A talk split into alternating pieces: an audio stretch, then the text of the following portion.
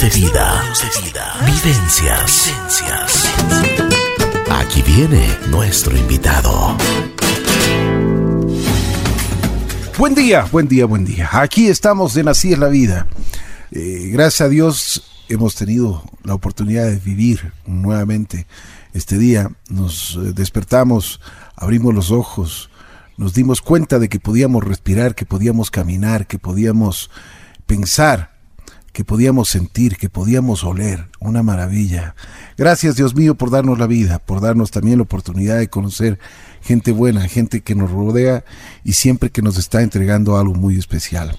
El día de hoy tengo en Así es la vida, mi programa, y, el programa de todos nosotros, a la doctora Malena Vázquez. Malena, la doctora Vázquez es una especialista en eh, rehabilitación de personas que tienen adicciones.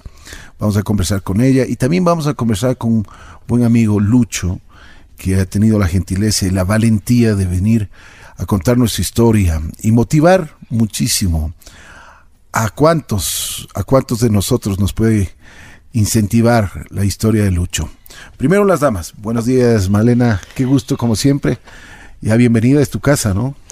Buenos días, Ricky. Muchas gracias siempre por la invitación y por el espacio de, como decían, transmitir la posibilidad de, de hablar de este tema de las adicciones, de, del consumo y sobre todo de la posibilidad de cambiar. De un salir. tema, tema bastante escabroso, ¿no? Sí, un tema complejo. ¿Sigue siendo tabú o no? Yo creo que sí, lastimosamente. Justo hace unos días eh, en, en, un congreso escuchaba de esto de, de, la etiqueta, ¿no es cierto? Del siempre estar poniendo el nombre de la enfermedad uh -huh. y, y, cómo esto segrega a las personas. Uh -huh. Sí, se asume que el consumidor es... Eh, un delincuente, que el consumidor es una mala persona, que el consumidor hace lo que hace por su voluntad y se deja a un lado el hecho de que esto es una enfermedad. Así es. Sí, es una enfermedad es. de la que yo en un punto pierdo el control. Y muchas veces eso es un infierno para las personas que viven, ¿no? Exactamente. Eh, yo escuchaba justo ese día que decían como que tienen que hacerse responsables y asumir y buscar el cambio. Sí, claro, pero el consumidor no disfruta ya su consumo. Tal vez en un inicio puede haber una satisfacción, pero mientras va pasando el tiempo, se sufre. Y a pesar de ese sufrimiento no se puede parar y obviamente eso causa mucho más dolor. Entonces no se trata solo de la voluntad o el del querer, sino del saber que uno está caído ante esta enfermedad, que está sufriendo ante esto y, y, el buscar, encontrar esa ayuda. No el ponerle a un lado y decir, es un consumidor, no puede hacer las cosas, ya no darle el espacio, sino abrir el espacio para que siga con su vida. Para no que cerrarle retome. las puertas a las personas. Exactamente. Lastimosamente yo creo que en el país sí tenemos todavía esa idea de que quien consume drogas o quien ya fue catalogado como un adicto, quien tiene esta enfermedad, no va a poder. Uh -huh, ¿Sí? Uh -huh. Que hay que tener cuidado, que en los trabajos, y, y, no es la realidad, porque un adicto, una persona que tenga esta enfermedad puede ser nuestro hermano, nuestro padre, nuestros hijos, es cualquiera. Entonces es saber entender que esto es una enfermedad como muchas otras. De acuerdo y que hay que dar el espacio nada más, y hay que dar la oportunidad de cambiar, de salir, de continuar. Qué difícil se puede hacer para una familia el no encontrar un camino, porque muchas veces, eh, y como tú mismo dices, no es que uno busca este tipo de cosas, pero un familiar o un amigo nuestro está caído en esto, y nosotros mismos podemos estar ahí metidos. Exacto. Pero ¿Cuál es el camino? ¿Qué es lo que tiene que hacer? Porque la familia y los amigos muchas veces decimos, ¿qué hacemos? O sea, ¿a dónde acudimos? ¿Qué, qué, qué es lo que tenemos que hacer? Porque uh -huh. ya le vemos mal a la persona o estamos mal y lo que queremos es ayudar. Exacto. Y ahí eh, creo que eso es muy importante porque cuando nosotros hablamos de esta enfermedad, muchas veces la persona que está atravesando no, no pide ayuda, no sabe pedir ayuda, no puede pedir ayuda, ¿sí? Y es la o familia. Ya no le creen también. Sí, y o, o, ya lo ha hecho en otras ocasiones que pedir una vez más ayuda parece que no es real. Claro, Pero ahí es cuando es. la familia o el medio más cercano es el que debe acercarse. Uh -huh. Si yo tengo un familiar eh, con, con diabetes, no lo dejo, sino que ¿qué hago? Trato de ayudarlo. Así es, ¿sí? Así si yo tengo un familiar con esta enfermedad, debo ayudarlo, ¿sí? Estoy en mi derecho y en mi obligación de ayudarlo. ¿Cómo hacer? Es acercarse a la persona y preguntarle, ¿estás bien? ¿Qué está pasando? Porque muchas veces ya vemos que está consumiendo y ¿qué hacemos? nos alejamos, porque no sabemos qué hacer. Entonces, es acercarse, es hablar, es decir, estás mal, necesitas ayuda, hacer notar que vemos el problema. Y el acto siguiente a eso es buscar ayuda profesional. Hay que entender que nosotros en la familia, más allá del amor que podamos tener hacia nuestro familiar que está atravesando esto, no podemos solucionarlo. No está en nuestras manos, así como no está en manos únicamente del paciente. Entonces hay que buscar ayuda ayuda profesional, ayuda garantizada, porque tampoco vamos a llegar a cualquier lugar donde nos ofrezcan mágicamente eliminar esta enfermedad, porque no es así. esta es una enfermedad permanente. Exactamente. sí, donde nos ofrezcan la, imagen. Correcto. Increíble. Y, ahora eh, llegar a estos lugares donde las personas viven mucha violencia o atraviesan un sinnúmero de situaciones que no hacen que cambie, que tal vez por un tiempo, por el miedo, dejan de consumir. ¿Cuántos adictos eh, y personas que han entrado a estos centros de salud han muerto, eh, les han estado dando palo, pero sin miedo? Y les castigan, les creen que, o creen o les hacen creer de que dándoles palo pues se va a ir la enfermedad o la adicción. Sí, es algo que se escucha mucho en los pacientes que...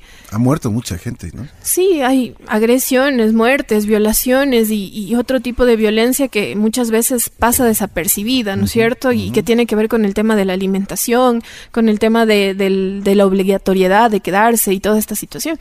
Pero también está el hecho de que en estos centros, que no hay el tratamiento adecuado, las personas no encuentran un cambio, sino que tienen mucho más resentimiento, mucho más eh, dolor, se van llenando de, enojo hacia las personas que los llevaron, porque obviamente un centro con estas características recibe sin que yo decida hacerlo. Y el primer paso para es buscar, es tener la decisión, el querer hacerlo. Y ahí es donde toda esta violencia que se vive dentro de los centros, que pasa, está ahí. Entonces muchos pacientes eh, lo que dicen es, claro, en este lugar donde tengo tantas carencias, pues aprendo a valorar lo que no tenía, lo que no valoraba cuando estaba afuera. Y, y, la realidad no es esa. En el golpe, en el quitarles la comida, en el encerrarles, en el quitarles el contacto con sus familias, no se valora. Se enoja, se resiente, duele más. Y en el dolor simplemente voy a sostener la enfermedad. Así es. Bueno, vamos a saludar con Lucho. Lucho, buenos días, ¿cómo estás?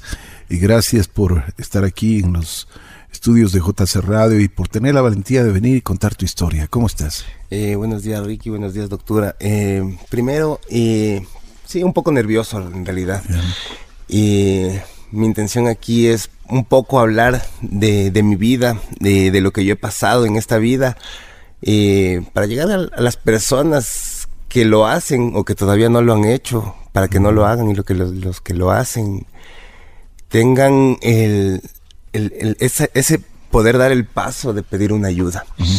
Cuéntanos, eh, primero a ver, vamos por partes. ¿Qué edad tienes? Eh, 31 años. 31 años. ¿Cómo te sientes ahora físicamente, mentalmente? ¿Cómo estás? De hecho, eh, no del todo bien, eh, no puedo mentir, porque sí, los estragos físicos, los estragos mentales perduran. O sea, eso se queda ahí. ¿Te golpea mucho eso? Y muchas veces sí. Muchas veces sí, muchas veces el, el no poder pensar coherentemente eh, y es algo inconsciente. Eh, ¿Crees que los químicos afectaron tu cerebro? Por supuesto. Mucho. Por supuesto. Físicamente, eh, mentalmente, o sea, muy golpeado. Lo afectado. sí, por supuesto. Por supuesto. estar bien y tener una paranoia que sale de la nada es algo que a veces hasta asusta. Uno sabe, pero igual, o sea, no deja de, de, asustarle a de uno. llamarte la atención, pues. Por supuesto, por supuesto. Por supuesto. O sea, el hecho de saber que cuando yo consumía algún, algún tipo de sustancia tenía este cierto comportamiento paranoico y sin hacerlo tener este mismo comportamiento paranoico es porque mi cerebro ya quedó afectado de, de alguna manera y es un poco grave. Pero bueno, vamos por partes. ¿Cómo fue tu niñez? ¿Cómo, cómo fue el núcleo familiar tuyo? ¿Cómo ah. eran en tu casa cuando eras pequeño? A ver, bueno, nosotros, eh, una familia de cuatro, mi hermana, yo, mis padres. Eh, aparentemente una familia normal. Eh, ¿Te dieron mucho amor? En realidad sí. Y creo que también eso fue un, exceso de amor. O sea, eh, de parte de mi madre sobre todo, siempre me quería dar más de lo que yo necesitaba. Eras el mijo. Eh, sí, Mi hijo. justamente. No Era, yo mi hijo. quiero, yo quiero esto, Claro. toma hijo, yo te doy. Eh, de parte de mi padre, eh, la parte afectiva, presente, pero nada más. Eh, mi padre alcohólico desde que yo me acuerdo, eh, justamente conversaba días anteriores con unos amigos, decían, no me gustan estas fechas, no me gustan estas fechas. A mí no, no es que no me gustan, pero sí, 24, 31, o sea, era para verle a mi papá totalmente ebrio. O sea, a partir de las 8 de la noche ya totalmente borracho. Manejar, y tengo muchos recuerdos de, de verlo conducir borracho, eh, chocarse y darse a la fuga por, el- por lo que se chocó, y conmigo en el carro, yo niño, y cosas así.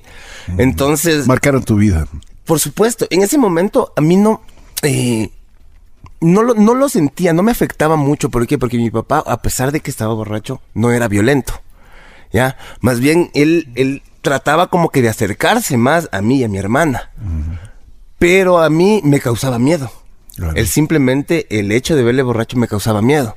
O sea, el- las molestias, las risas, las bromas que él me hacía, no eran, no los tomaba yo como bromas, sino que me causaban miedo. Por el simple hecho de que yo le veía en ese estado. Él llegaba con sus amigos a la casa, a estar tomando en la casa. eh, y yo desde niño eh, eh, tuve ese, ese instinto protector hacia mi hermana y, y mi mamá. Entonces yo ya veía que mi papá llegaba borracho y yo les encerraba a, mis a, a mi hermana y a mi mamá en un cuarto. Yo tenía unos 8 o 9 años. Entonces, eh, un niño de 8 o 9 años contra un adulto no tiene nada que hacer en Así realidad. es, así es. Pero yo tenía eso porque yo no sabía qué podía pasar.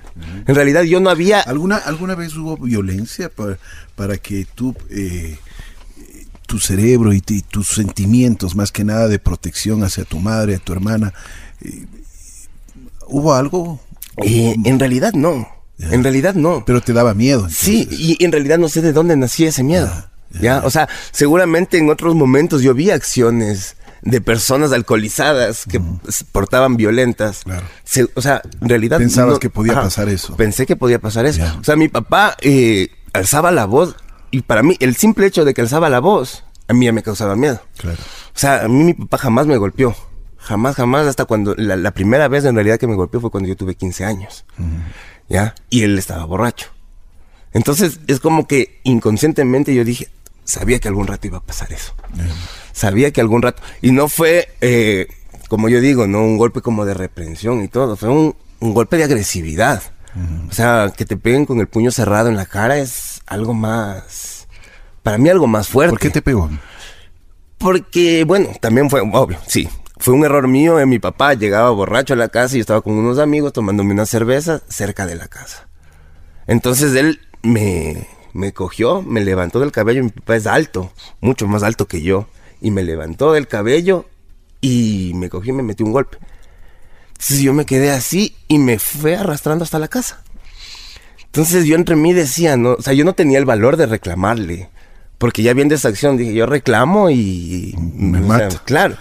Pero entonces yo entre mí decía, o sea, ¿con qué cara me reclama que estoy tomando si él está llegando borracho? Claro.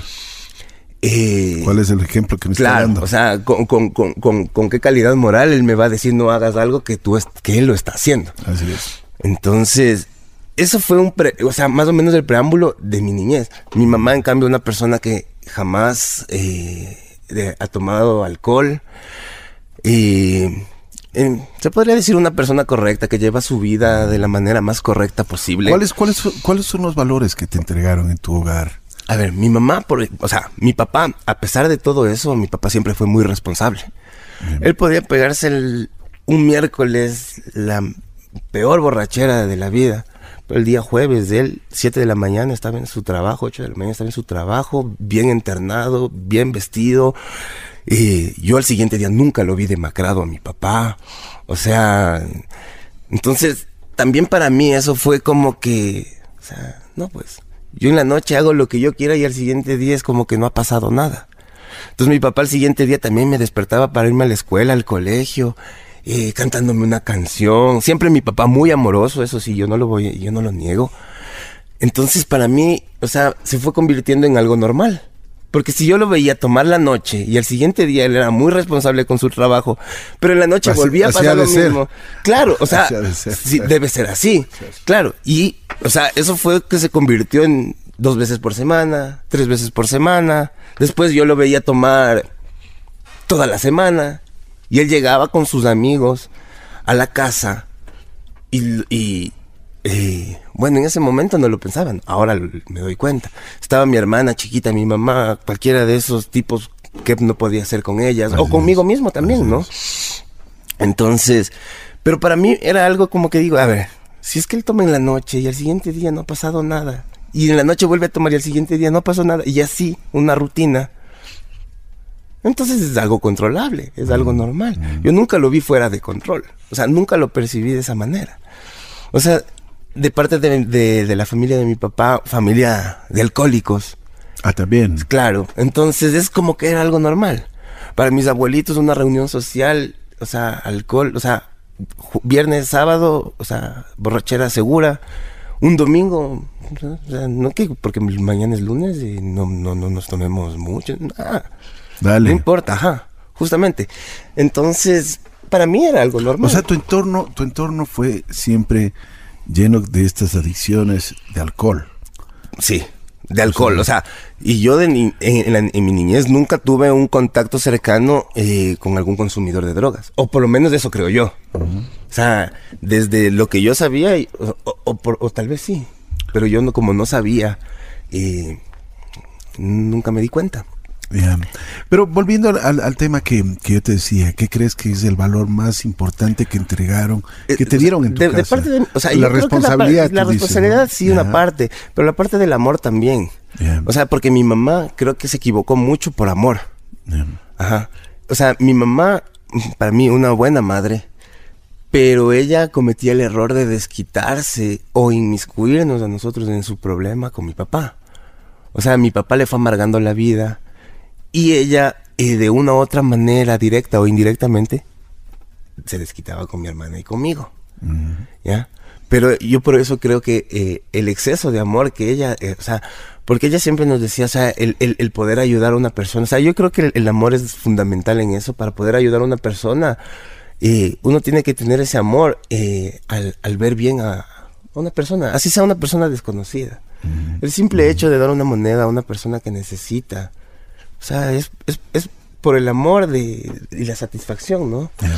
Entonces yo creo que ese es el, el- el- ya. el- los, de los Bien, valores. eh, vamos avanzando en el tema. eh, ¿Eras deportista? ¿Jugabas? ¿Qué te gustaba hacer en la escuela?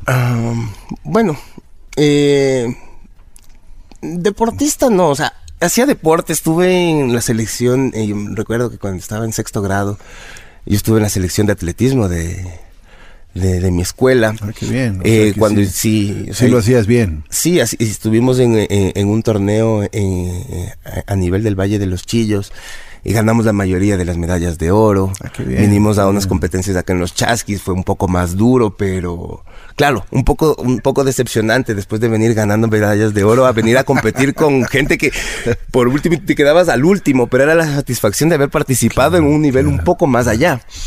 Eh, y en el colegio sí pertenecía al- a la selección de, de voleibol del, del colegio. Eh, aparentemente una vida normal de un adolescente. Qué bien. ¿Cuándo fue el primer contacto que tú tuviste con, con estas, el alcohol? Porque ese es, ese es el primer paso, ¿no? El primer o fue, contacto o fue que yo tuve directo con el alcohol. O fue directo con las drogas, no creo. No, de, de hecho fue con el alcohol. El primer contacto fue justamente casi a los 13, 14 años, cuando yo estaba en primer curso. La, la curiosidad, la novedad. Entonces, si, si yo ya tengo la curiosidad y mi, y mi grupo de amigos también tiene la curiosidad, de hecho se va a dar esa situación. ¿Qué te Ah, decían? com- compremos, eh, entre cosas y Compremos cosas, una compremos. media. No, de hecho, primero fue una cerveza. Ah, Y, y, y, y- y fue en el paseo de fin de año de sexto, de sexto grado. No te puedo Sí, creer. nos fuimos y. O un sea, six como dirían, como dirían, adelantaditos. Se podría decir algo así. Entonces fue un six pack, pero para mí la primera. pero son chiquitos, oye. es 12 años, 11 Claro, años. chiquiticos. Y la primera cerveza que yo me tomé no me gustó. Claro. El sabor amargo y todo. Fue como que me acabé esa cerveza y, y, fue como que ya, no, no, no, es que me, no me apetecía un poquito Te acabaste, más. te acabaste ya por la presión de grupo, por... Eh, prácticamente, porque eh, de los cinco que estábamos, eh, como que tres éramos como que fresco, fresco, y los otros dos eran los que como que... Dale. dale más, o sea, entonces uno no podía quedarse atrás tampoco. Claro. Porque en ese, en ese momento también es la imagen de, de, uno, pues yo no me voy a quedar atrás del otro. ¿Qué dirá la asociación? Claro, o sea, o sea, yo, yo, quiero ser mejor que ti, aunque sea en lo malo, pero quiero ser mejor. Claro, ¿ya? La presión de grupo. Justamente. Ajá. Primer curso ya, ya probé un licor un poco más fuerte, un aguardiente. O sea, ya se fue haciendo costumbre. Sí, de hecho, yo en primer, ya cuando estuve en primer curso, yo, si eran cada 15 días o cada viernes, a tomarnos una, medi una mediecita de shumir por ahí. Claro. Eh, después fue avanzando con el alcohol, justamente eh, semanal. O sea, era de ley. Los viernes salir del colegio a comprar una media a esconderse, porque salir del colegio con el uniforme a un terreno baldío, porque como está en el Valle de los Chillos, en, ese, en esa época era, no era tan poblada, claro. había muchos así terrenos. Es, así es. Nos íbamos a los terrenos a sentarnos ahí, a tomarnos unas botellas, muchas veces terminar ebrio, otras veces mareado, eh, y esperar a que me pase para poder llegar a la casa, para uh -huh. que nadie se dé cuenta. Así es. Doctor, un paréntesis, Lucho. Doctora, esto es esta historia es repetida. Esta historia ya la hemos escuchado muchísimas veces, ¿no? Yo creo que ahora es mucho más normal. ¿Se puede decir normal? ¿O se puede decir ya es, es el común, común, denominador en la, en la gente joven? Sí, yo creo ¿Qué que... está pasando? Creo que el principal problema es que el alcohol se ha naturalizado. El alcohol es normal, ¿sí? Eh, alguna vez comentábamos de esto igual. En una reunión social debe haber licor. Sí, si estás planificando el bautizo, el matrimonio, cualquier cosa, el alcohol es uno de los puntos principales. Uh -huh. Si no se planifica el alcohol, pues la fiesta está incompleta. Si nos vamos a la playa y nos vamos a comer un ceviche, con una cerveza. Entonces eso, el alcohol se ha vuelto tan natural. Fiestas de Quito. Ah, y justo, exacto. Ahí está el, el, beber, los canelazos, ¿no es cierto? Es cada cosa. Vamos a la chiva, chupe. Exacto. Todo, Vamos a ver un concierto, chupe. Todo está lleno de Ah, alcohol. sí, el sí, alcohol sí. está tan presente que obviamente los niños crecen con la imagen de que el alcohol está bien. Los adolescentes crecen con la imagen de que van a beber. Sí, en la, en la casa es muy común esto de decir el preferible que se tome aquí a que se tome fuera. Claro. Lo normalizamos. El decir, eh, cuando estamos tomando y viene un niño, estamos en casa y el niño nos dice, déjame probar, ¿qué se le dice? Cuando seas grande, o esto es solo para grandes. Y nosotros lo que hacemos es naturalizar el hecho de que todos vamos a beber en algún punto. Ujú. Entonces el alcohol se ha vuelto algo tan normal, algo tan natural, pero es el inicio de... ¿sí? La estadística última nos dice que el inicio de consumo es a los 14 años, pero no es la realidad, porque en Guayaquil tenemos niños de 8 años consumiendo H. Entonces no es la realidad que empieza a los 14 años, cada vez va bajando. Entonces, lo que nos, eh, en este Lo que testimonio, dice Lucho, ¿no es por ejemplo, es, o sea, imagínate, es- estamos hablando de en sexto grado. Ajá, 11 O sea, años. ¿No es cierto? Compremos unas cervezas, lo escondido, vamos, nos tomamos las cervezas, pero Y claro, el primer curso ya chupaban, pero todo, Correcto. todos los fines de porque semana. ¿cuál es el fondo de esto? Claro. Si yo todos los días bebo en casa, si todas las semanas veo en casa que se bebe, obviamente es lo que sé que va a pasar, Claro, es lo que claro, voy a hacer. Entonces el alcohol está tan naturalizado en nuestro medio que todos sabemos que en algún punto nos vamos a tomar un trago, cuando ese no debería ser el mensaje. Deberíamos enseñar que el alcohol tiene un 50% de probabilidad de que yo me tome un trago y no pase nada. Y también tengo el otro 50% de que yo me tome un trago y tenga una personalidad con tendencia adictiva y desarrolle un problema alrededor de eso y que abra la puerta a encontrarme con otras sustancias. ¿sí? Bien.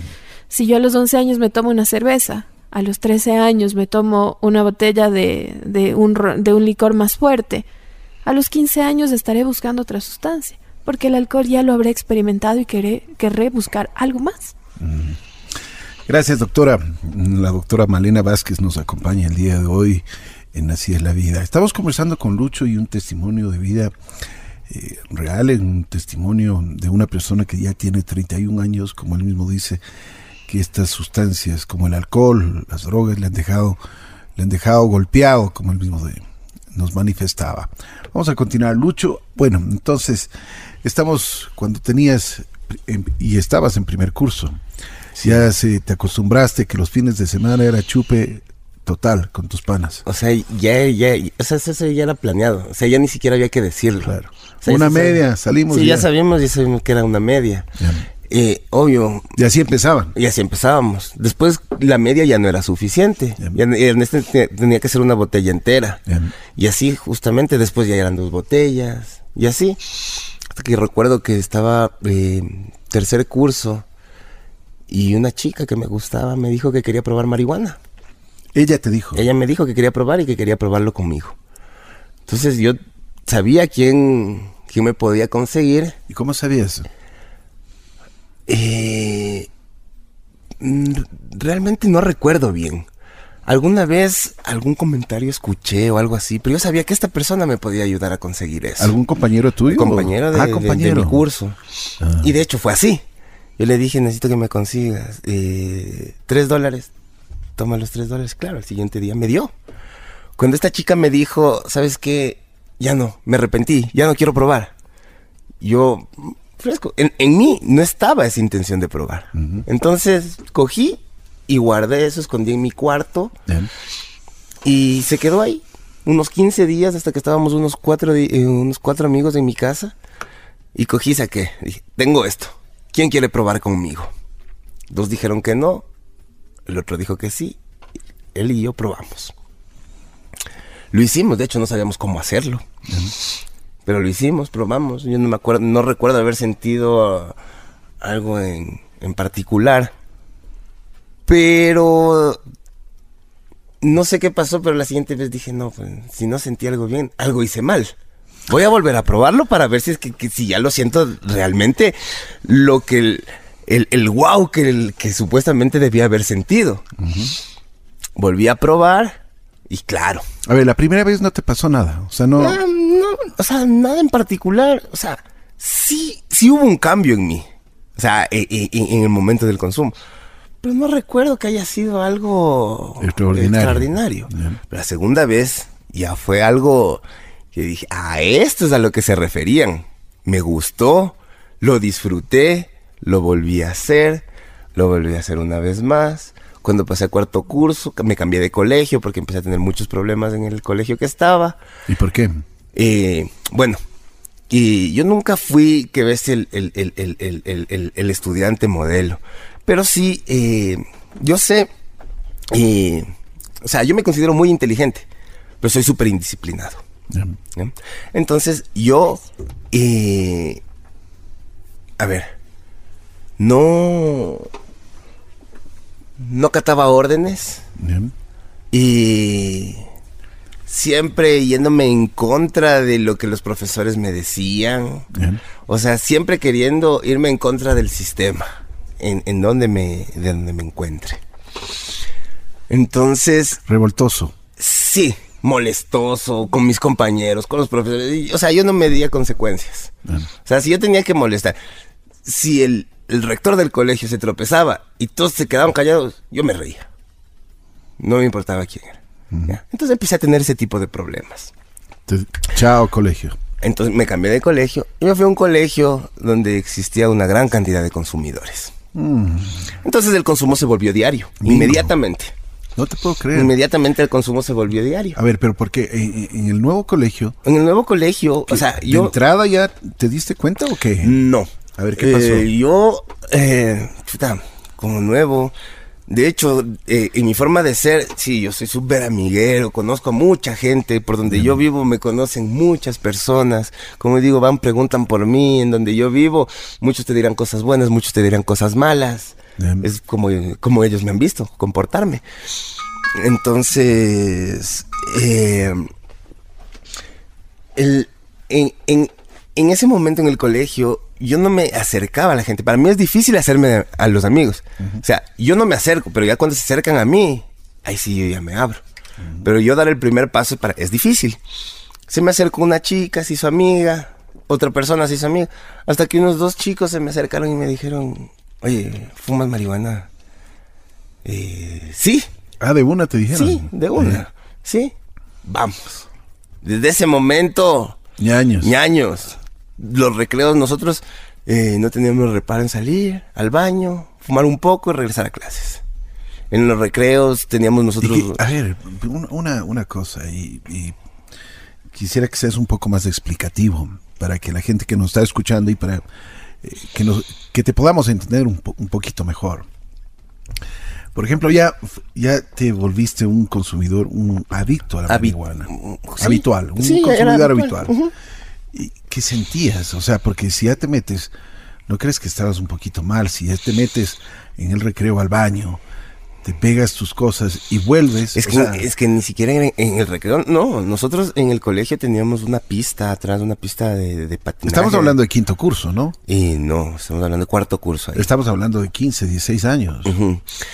Y nosotros en la pista cogíamos, eh, nosotros patinábamos ahí, cogíamos, fumábamos ahí, o sea, como se podría decir, caretucos de ahí, o sea, no es que ni siquiera nos escondíamos. Caretucos. De una. Sí, ahí había un... Y les un en el colegio fresco. O sea, no, no, Sí, hubo- no eh, hubo- Era como un secreto a Se- voces, o sea, se hicieron de los la vista gorda. Sí, justamente. Eh, yo empecé a tener otro tipo de contactos. y Pero, em- a ver, y- pero, pero yo lo que quiero saber y quiero que le expliques a la gente qué, qué es lo que tú sentías en ese momento. O sea, ya te fumabas, fumabas marihuana, pero ¿qué sentías? O sea, ¿qué, qué era? ¿Te transportaba? Porque dicen, es un vuelo, o sea, o, ¿qué sentías? A ver, chuta, ¿cómo que sentía? Es un poco- al para, para mí es un poco difícil de explicar Al eso de qué al sentía. Principio, al principio no te gustó y después te fue gustando, te, te sentías bien. Sí, o pero sea, que era un complemento para ti eso. Y sí. O sea, sin Justamente esto- eh, llegué a un punto de mi vida que decía... Sin sea, esto no podías ajá, vivir. O sea, y, y- y fumando marihuana era yo. Sin marihuana no era yo. ¿Por qué? Porque me acostumbré a eso. Porque yo fumaba todos los días. O sea, fumaba literalmente todos los días. Ya, pero to- ¿qué te todo el día. ¿Pero qué te hacía? O sea, mi ¿Por qué estado no mental, mi estado mental, mi relajación, mi concentración, según yo, era mucho más profunda. O sea, Según estaba tú. más conectado yo mismo entre, entre yo. O sea, Según era una tú. con- sí, según yo.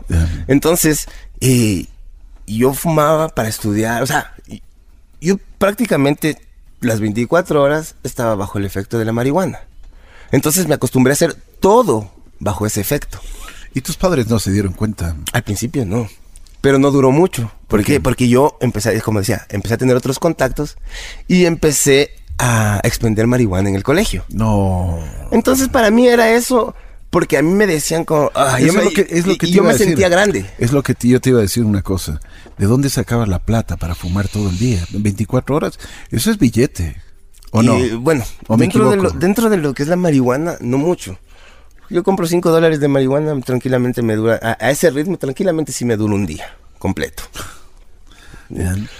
Por, por la cantidad en la que yo, o sea, yo empecé a irme a meter desde esa edad a Chaguarquingo. Ajá. A mí no me daba miedo. Empecé a rodearme de gente pesada. O sea, de gente que a cualquier otro le dices, uy, mejor crucémonos la calle porque nos van a robar. En cambio, yo no me cruzaba porque quería cruzarme con esa gente para empezar a tener contactos. Porque yo empecé a sentirme como que el que voy a tener el respeto de la gente. O sea, como que el más malo es el más respetado. Entonces empecé a, tergiversar todo, ese- todo eso. O sea, para mí, eh, como que lo que ven en las películas, ¿no? Como Eso que el que gangsta, que ser ese tipo de La cosas. cara cortada quería ser tú. O sea, sí, o sea, es como que yo quería, o sea, creo que uno, el, el- el- el vender droga es la forma más fácil de obtener dinero. Entonces es como que para uno ser un narcotraficante es algo tan fácil porque los lujos, el dinero y toda la cuestión. Las mujeres, o sea, sí. todos los autos. Entonces todo, o sea, es, es una cosa que desde un... Y si es que hay personas que alimentan eso, entonces uno... Entonces para mí es que me decían, no, es que tú eres tal, tal. Entonces mi ego se, se alzaba. Entonces claro, como yo empecé a vender... Llegó un- Vendías en el colegio. En el Pero colegio. ya descaradamente.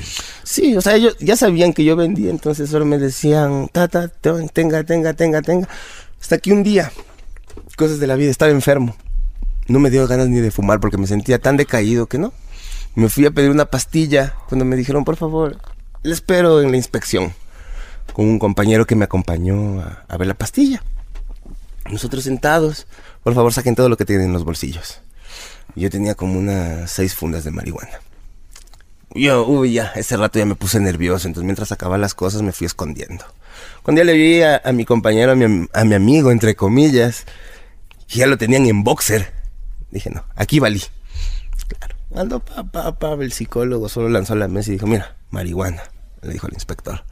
Llamaron a mi mamá, mi mamá fue, me expulsaron del colegio, yo me acuerdo que mi papá, fuimos donde mi papá, en la oficina, me llevaron acá a la PJ, porque mi papá dijo, no, o sea, mi papá, y yo, recuerdo clarito, vos te vas preso, me dijo así.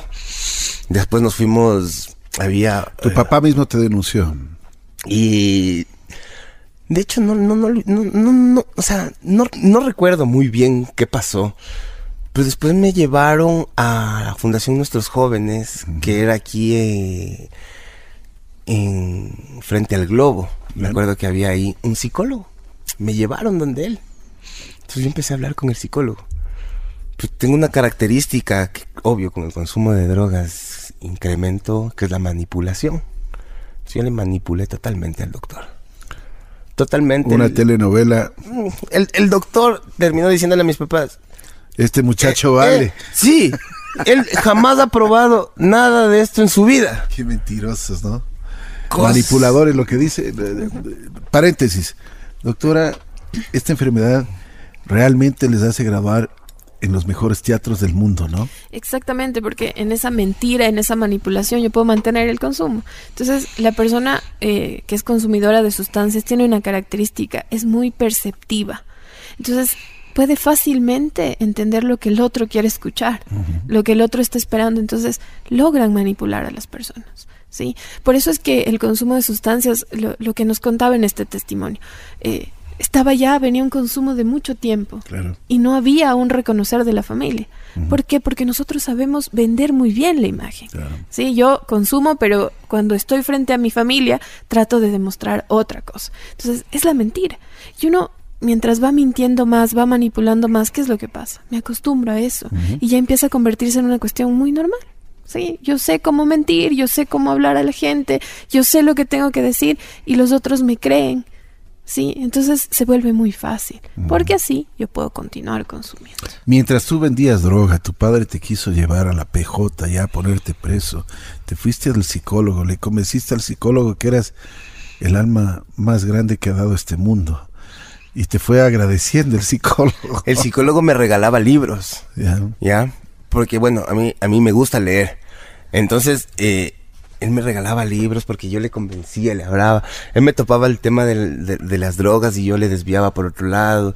Y la mitad de la terapia terminábamos hablando de otras cosas muy distintas. Entonces, eh, cosas de la vida. Y mi mamá habló, bueno, mi mamá siempre ha estado salvándome de una forma Siempre ha sido la boya de salvación. Sí, justamente. Mi yo, sí, Y, yo justamente, y siempre yo he pensado y, lo he dicho, o sea, realmente si no fuera por mi mamá, seguramente yo ni siquiera estuviera aquí ahorita. Claro.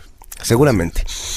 Entonces mi mamá abrió en el colegio, me dijeron, bueno, no te expulsamos porque obvio una expulsión implica que dos años no podía continuar mis estudios. Te vamos a dejar en supletorios en todas las materias. Que de hecho me tocó donar muchas cosas en el colegio, porque en muchas de las materias no pasé el año, entonces me tocó donar para que me pasen el año. A ver, bueno, no a mí, a mi mamá. Explícame ese donar. Ah, bueno, eh, química no aprobé, eh, unos mecheros de Bumsen, a donar, los arcos de fútbol del colegio, los donamos para poder yo pasar de año prácticamente compré, justamente, sí. Ese, donar es el, eh, compraste. Eh, sí, justamente. Mamá, Es, una forma, es una forma bonita de decir el que, el, que ellos me vendieron el año y yo accedí a comprar. Mamá puso la chequera y listo. Sí, justamente. Mamá compró mi pase de año. Entonces, por supuesto, me tocaba cambiarme de colegio. Eso fue en cuarto curso, para, pasar a quinto curso. Entonces me cambié de a quinto curso a otro colegio, al que yo quise, porque mi mamá, ¿a cuál quieres irte? Yo escogí el colegio que a los dos meses me sentía tan mal en ese colegio. Mami, cámbiame de colegio. No, tú escogiste ese, por lo menos termine el año para que el otro te vayas a otro. No, yo quiero cambiarme de colegio. A la final. Pero bueno, ¿seguías expendiendo o no? No, ya no. Me dio miedo. ¿Tenías miedo? Sí, me dio miedo, me dio miedo, pero seguía consumiendo. Al colegio que yo fui, eh, un colegio eh, de personas eh, de mucho dinero en el que yo no me sentía a gusto. Yo no me sentía cómodo. Entonces yo ya no quería ir al colegio. Y mi mamá me dejaba en el colegio, en la puerta del colegio, y se quedaba parqueada por lo menos 15, 20 minutos fuera del colegio y se iba. Porque sabía que yo entraba y por las, ella se iba y yo por las mismas salía del colegio. Justo cosas de la vida, inicios de diciembre, por estas fechas, mi mamá se choca y me tocaba ir en bus al colegio. Todo diciembre no fui a clases. ¿Por qué? Porque dije, como no voy a clases, me van a expulsar por faltas. Y voy a obtener lo que yo quería, ya no estar en ese colegio. Mi mamá, como siempre, fue, habló, mintió por mí. La cuestión es que terminé el año en este colegio. Pero para esto, o sea, previo a esto, yo había probado otro tipo de sustancias también. O sea, yo ya probé. probaste. Sí, Ahí en ese colegio. en, en el anterior colegio. Eh, Sí, ¿Qué pero yo- probaste? yo, eh, base. Porque eh, justamente eh, yo recuerdo que estaba con unos conocidos y ellos en mi casa, yo fumando marihuana con unos con otras personas y estos otros fumando base. Y ellos entre mí me decían, nunca fumes esto. Pero seguían fumando. Pero ellos me decían, nunca fumes esto, loco, nunca pruebes. Te, te- te juro, loco, me decían, esto es del diablo, nunca pruebes. Pero ellos lo seguían haciendo mientras me decían que no lo haga. ¿Ya? Entonces, ahora entiendo, digo, sí, o sea, ellos me decían, porque ellos ya estaban mal. Entonces ellos me decían, no lo hagas, pero ellos ya estaban en el punto de ya no poder dejarlo. Entonces ellos, eh, o sea, en realidad me estaban diciendo, ellos no querían que yo pase por lo que ellos ya estaban viviendo en ese momento. Conocí a una persona que vivía en el sur y pruebo con él. A los tres días de haber probado la primera vez y conozco a la persona que vendía acá en el sur, esta persona me da para vender en el valle. Y me pongo a vender en el valle. No digas. Dos, Qué tres, este Lucho. cuatro días. Al quinto día ya no vendí nada y me consumí todo lo que me daban para vender. Y empecé a tener problemas con la persona que me daba para vender. Claro, porque no Entonces él me decía, plata. vos tienes que traerme 30 dólares diarios. Y encima más, vienes de a pedirme más porque no tienes ni un centavo y porque te fumaste todo. Pero no seas así, Alejita, por favor, ¿sabes qué? Y ella, o sea, seg- según yo no era, oye, qué chévere la mano. Ella La madrina. Claro, sacaba un plato sopero con una montaña que por ahí estaban unos 100 gramos de base por lo menos. Y aquí, si quieren fumar, fumen todo lo que quieran. Nadie saca nada de aquí, fumen todo lo que quieran. Y nosotros fumamos en la casa de ella. Nos regalaba eh, el consumo. Claro, para que seas más adicto y para que ella pueda ganar más. Justamente hasta que yo le dije, ya no me des más. Que yo no voy a vender, le dije. Yo no voy a vender porque te voy a hacer lo mismo. Porque la persona con la que yo, con la que le conocí a esta otra persona, también lo hacía de una forma al, al mismo ritmo. O sea, yo de una me enganché y yo no era de los que compraba uno, dos dolaritos. Nada, 20 dólares diarios. Que hasta ahora yo digo, como antes la pregunta me hiciste, ¿de dónde sacabas plata? No sé de dónde sacaba plata, pero siempre tenía plata para eso. Siempre tenía plata para eso. ¿Robaste? Mm, Sí, muchas veces. Muchas veces. Muchas veces lo ¿No hice. te daba vergüenza de eso? Al principio no.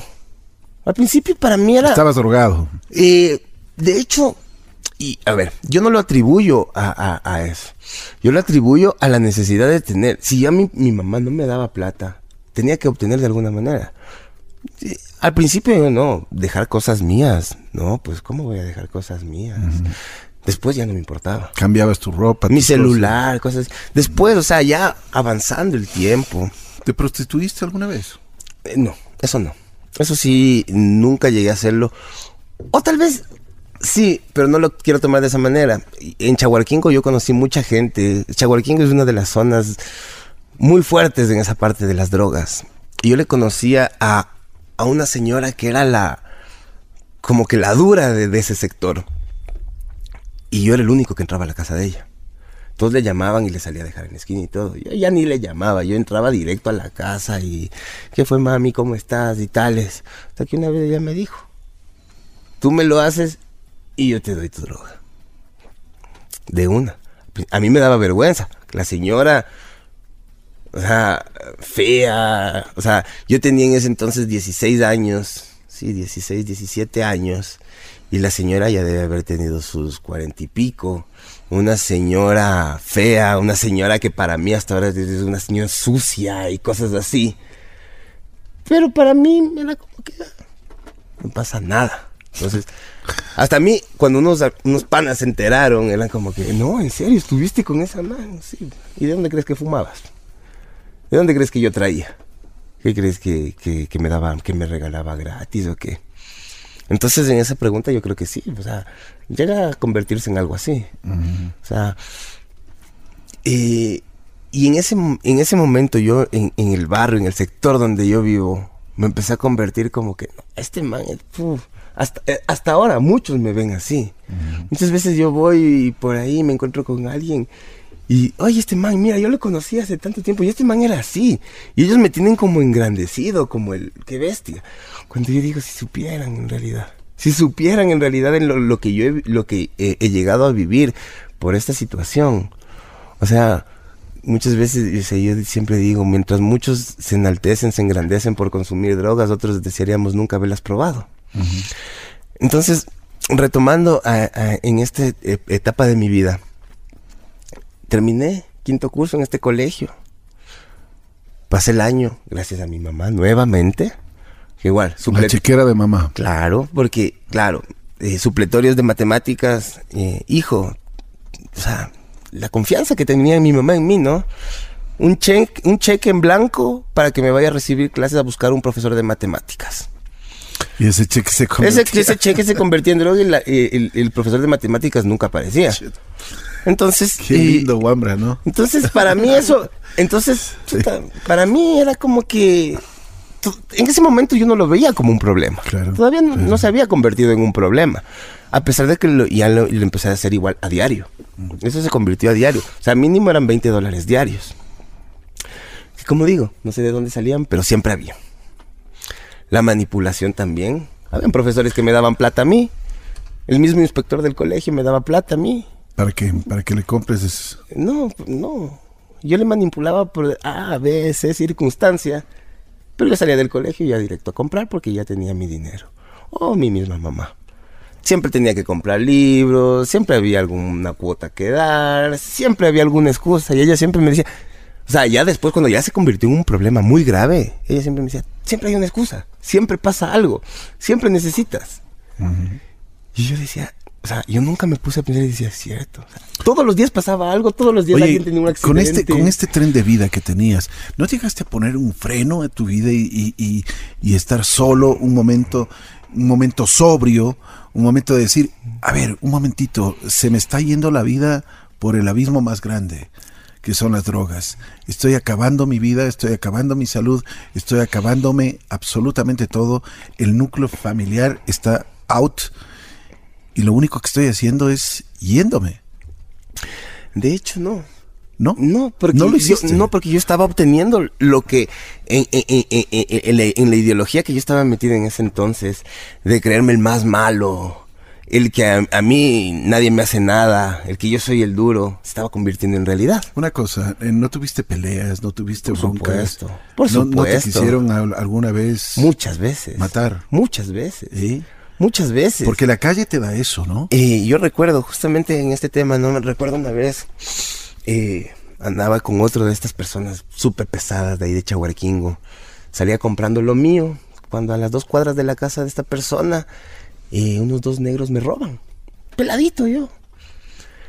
Me roban unos dos negros. Y yo me regreso donde el man porque me dio miedo continuar el camino. Entonces me regreso a la casa del man. Me dice, ¿qué te pasó? Me robaron. ¿Quién te robó? Unos negros de ahí. Vamos a verles, me dice el man. Me dijo, primero, toma, te repongo lo que los manes te robaron. o sea, me dio, eh, como se le dice, una caja que son 20 dólares, es la porción. Y nos fuimos a buscarle. De hecho, tres cuadras más allá ellos ya estaban fumándose lo que me robaron. El man fue, los golpeó, les quitó y dijo, vuelvan a meterse con este man y van a ver lo que les va a pasar. Y le dije, acompáñame hasta el semáforo a coger el bus. Le dije, porque estos manes me van a coger más allá nuevamente. Y de hecho, después yo iba por ahí y los mismos negros me acompañaban a que los otros negros no me hagan nada. Después a mí me decían, me acuerdo, clarito, tenía 17 años, me decían, "Ey, oye, vos te crees muy loco, te crees muy loco. Anda, róbale ese negro que está ahí. Toma este cuchillo, anda, róbale. Presta, pa, boom. ¿No quieres? Plin, toma, no hay ningún problema. Una puñalada al negro. Y yo de esa manera me fui convirtiendo en lo que en ese momento para mí era lo mejor. O sea, me fui convirtiendo en el malo, en el, en el entre comillas, digo, nuevamente entre comillas, el respetado. El que diga, ay, con este man no hay que meterse, porque este man sí, ese man sí sabe lo que, no sabes lo que te va a pasar si te metes con él. Entonces, Qué para fuerte, mí, ¿no? para mí eso era lo mejor en ese momento. Por supuesto. O sea, yo me creía lo crees, mejor. claro. Claro. justamente era lo que yo estaba buscando en ese Creías momento. que estabas Entonces, en una, en me- película de Hollywood. tú. Justamente. Entonces por eso nunca me senté a meditar el estoy mal. Porque para mí estaba bien. Estaba convirtiendo, estaba cumpliendo el, el- el sueño que en ese momento tenía. De convertirme en el malo, en el respetado. Bueno, ¿No pensaste en que algún momento venía uno que era mucho más, a mí mi mamá siempre me dijo eso. más fuerte y que te podía simplemente botar al cementerio? De hecho, a ver, mi mamá siempre me dijo, eh, nunca, no seas tan gallito porque siempre para un gallito hay otro más gallito. Así es. Justamente, o cosas de la vida, nunca se presentó ese más gallito. Tuviste suerte. Sí, de hecho sí, porque se fue dando el tiempo. Eh, en sexto curso cambié de a otro colegio que fue peor aún porque eh, con decirte que yo era el presidente del consejo estudiantil de ese colegio. Dios mío. ¿En Y- qué manos cayó el, el Y- y- consejo estudiantil? y- e incluso, e incluso yo era amigo de la dueña. Y yo era, señor Rossi, me voy a pegar un tabaquito atrás, ¿puedo? Sí, pero que no le vean los profesores. Mientras prendíamos un tabaco, nos igual estábamos fumando ahí en el colegio. Entonces, se convirtió en lo. Conocí a la mamá de mi primera hija ahí, en el colegio. Eh, eh, ella tenía 16 años, yo tenía 17 años, se quedó embarazada. Cuando yo cumplí 18 años, eh, nació mi primera hija. Nos casaron, porque nos casaron. Fuimos a vivir juntos. Y ella me decía, ella me conoció fumando. Así le gusté, así le gustó mi forma de ser y todo. Cuando ella estaba embarazada, cuando vivíamos juntos, se dio cuenta realmente cuál, cuál era el problema. Porque ella me veía eh, eh, de una hora a otra hora, claro. de una hora a otra hora, eh, eh, en el consumo. Pero eh, después, ya viviendo las 24 horas conmigo, ella sabía que el consumo no era de ese rato a ese rato, sino era de todo el día. 24 horas. Ajá. 24 7 totalmente. Ajá. Entonces, em, la mamá de mi hija, bueno, mi ex esposa, eh, ya, se, ya se empezó a sentir mal con eso, porque ella me decía, por favor, ya deja. Sí, yo voy a dejar, le decía, yo voy a dejar, te prometo que voy a dejar. Un día estaba bien, al siguiente no. Ya. Nuevamente volví a la rutina. Claro. Eh, yo entré a la universidad y como dicen, ¿no? Uno ya le ve y ya sabe cuál es. Yo entré a la universidad, solo regresé a ver en todo el curso, ya sabía cuáles eran los que fumaban. Yo me les acerqué directo. Vamos, les invito unas bielas, los manes de una. ¿Fuman? Sí, vamos, les invito. De una, así, o sea, sin más ni más. Y desde ese momento igual, conmigo todo el tiempo estas personas, porque como consumíamos igual, no había ningún problema. Viva la fiesta. Sí. Nació mi hija y todo. Eh, empecé a tomar. A Ni siquiera, ese- porque, ni siquiera porque nació tu hija. eh, ¿Hiciste un paré en tu vida? De no- hecho, no- empecé no a tomar te- una. un- o sea, empecé a tomar una responsabilidad. O sea, quise empezar a tomar una responsabilidad. Por supuesto. Eh, empezar a hacer las cosas bien, pero consumiendo. Claro. O sea, yo no quería O sea, dejar de consumir. Primero, para ti primero el consumo. O sea, mm, La cocaína. En ese momento no era tanto primero, eso. en ese, no era tanto primero el consumo. Pero yo que, o sea, dentro de mí estaba hacer todo bien, pero no estaba dentro de mí dejar el consumo, sino hacer todo bien, pero con el consumo. Hasta que me di con la piedra en la boca y me di cuenta que en realidad no, lo uno y lo otro no se llevan de la mano. Son caminos muy distintos. Eh, eh, pasó. eh, empecé a tener accidentes en el auto de mi mamá. Por manejar Chocaste. como loco. Yo cogí el carro y por irme volando a comprar. Me iba chocando por ahí. y ¿Qué importa? Acelera. repetí la historia de lo que te decía de, mi, de mi papá. ¿Ya?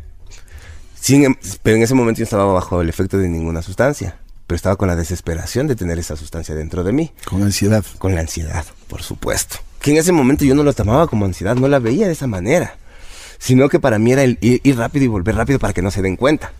Ahora me doy cuenta que sí, yo tenía una ansiedad. Desde ese momento ya tenía la ansiedad dentro de mí de, de- de consumir alguna sustancia. Y llegó mi primer internamiento. Me internaron en una clínica de rehabilitación. ¿Con tu voluntad o sin tu No. voluntad? Engañado. Yo iba donde el psicólogo y nunca más salí. ¿Y? Y fue una experiencia. No puedo decir traumática porque no fue.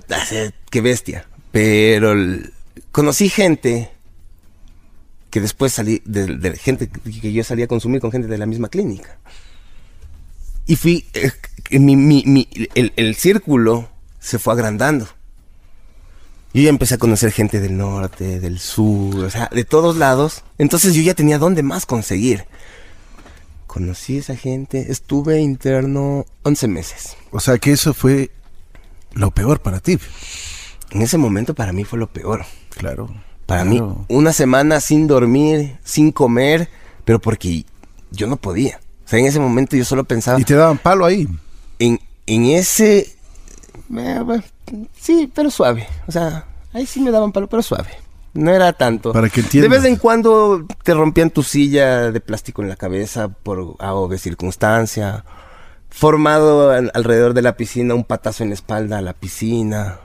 Pasar metido en la piscina todo el día con ropa. Cosas, o sea, así, ¿no?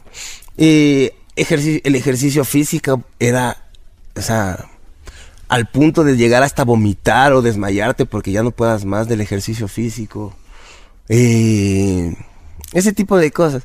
Pero de ahí, como uno se desarrolla la manipulación y todo, yo me volví el negociante de ahí adentro. Yo entré con una maleta de ropa y salí con tres. Yo salí con, eh, entré con una maleta de ropa, salí con tres maletas de ropa. Y, eh, y, eh, yo, yo sé cocinar, empecé a hacerme cargo de la cocina del centro de rehabilitación. Yo cambiaba la ropa por comida, tabacos por, por ropa. Mira, esa camiseta me gusta, es una camiseta que vale 40 dólares, pero yo te doy dos tabacos. La ansiedad de fumarse un cigarrillo, dos tabacos toma la camiseta. La ansiedad, o sea, porque la ansiedad dentro de la- del centro de rehabilitación, la ansiedad de la droga se la, se la reemplaza por otras cosas. Generalmente la comida.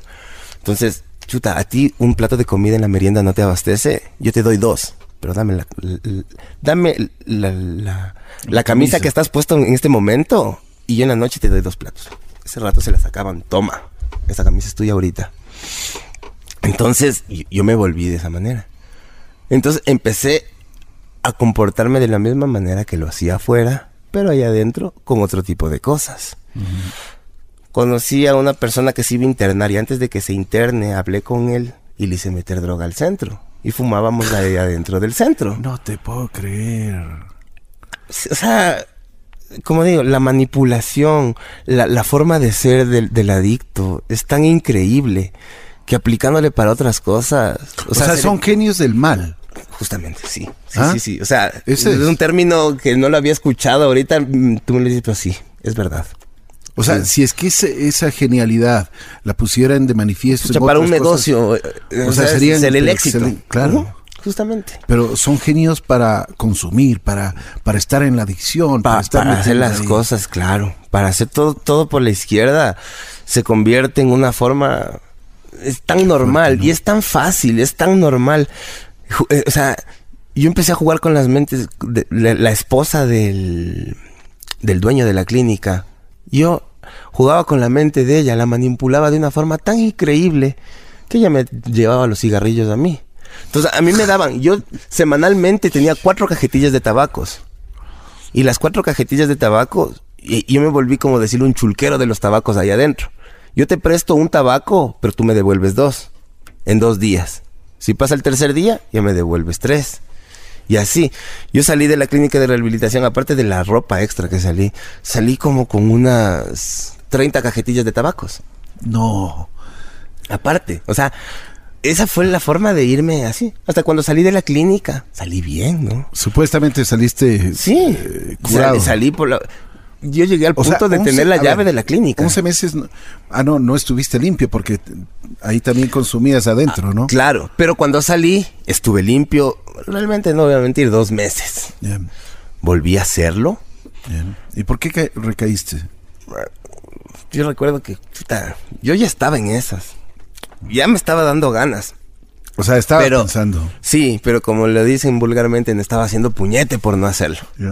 Me aguantaba. ¿Por qué? Porque yo ya estaba en la casa con, con mi ex esposa y con mi hija. Yo la veía feliz, entonces quería que se siga manteniendo de esa manera. Entonces yo. Hasta que un día simplemente llegó un amigo con otro amigo en un carro. Vamos, te invito a una biela. Chus. Vamos. Una cerveza no pasa nada. Cuando los manes iban al baño y regresaron. Yo sé lo que estás haciendo, dame un poquito. Seguro. Presta rápido, loco. ¿Para qué te vas a esconder si estamos aquí en el carro? Pa, pa, pa. Desde esa vez, otra vez fue el comienzo del fin. Justamente, y a los dos meses, mes y medio de eso, la mamá de mi hija cogió. Nos vemos, me voy. Se fue. A mí no me importó más bien fue para mí mejor porque fue como que por- ya, nadie- ya no me va a joder nadie. Y ahí la, la- pelotita se volvió enorme. Porque me desbordé totalmente. Empecé a hacerlo todos los días de una forma increíble. Con este amigo de este carro y con el otro, literalmente nos fumamos el carro de este amigo. Comenzamos con típico, ¿no? La pantalla del radio el asiento del copiloto, el asiento de atrás. Literalmente nos fumamos del carro, literalmente. Y para nosotros eso era como que Nada. no pasa nada, es un carro, son cosas materiales, ¿no? Las cosas, es estupidez, son cosas materiales, eso va y viene. Ah, Pasó, empecé a inmiscuirme aquí en la zona, por, por lo que es la Foch y todo eso, y empecé a reunirme con toda la gente de ahí. Con, me conocí con un narco de ahí, que, que en paz descanse, falleció hace un año atrás. Le dieron bala. No, de hecho murió de una enfermedad. Y fue una cosa que para mí era lo mejor. O sea, eran las fiestas todos los días, la farra, y drogas por aquí, por allá. O sea, era la vida que yo la tenía en mi mente, que la disfrutaba, que la vivía. Hasta que empezó a darse de otra manera. O sea, yo empecé a estar con, como se les dice, los- con los gamines de acá de la zona. A mí me decían patrón en la zona. el- el patroncito esto, patroncito esta otra, otra cosa. Y a mí, yo caminaba por la zona, no me robaban. Yo decía que era el hijo de, de esta persona que le comento. Y era como que no. Me cuidaban más bien. Lo mismo que pasó en Chahualquín, empezó a pasar acá. Y yo me sentía como que el, el grande. Yo, a mí, una vez yo me acuerdo, me robaron ahí en la zona. Me robaron. Yo digo, chuta, me robaron y todo. Y él logra escuchar. ¿Quién te robó? Y no, no, no me robaron, le digo. "No, ¿Quién te robó? Yo escuché, ¿quién te robó? Vamos, cogió y...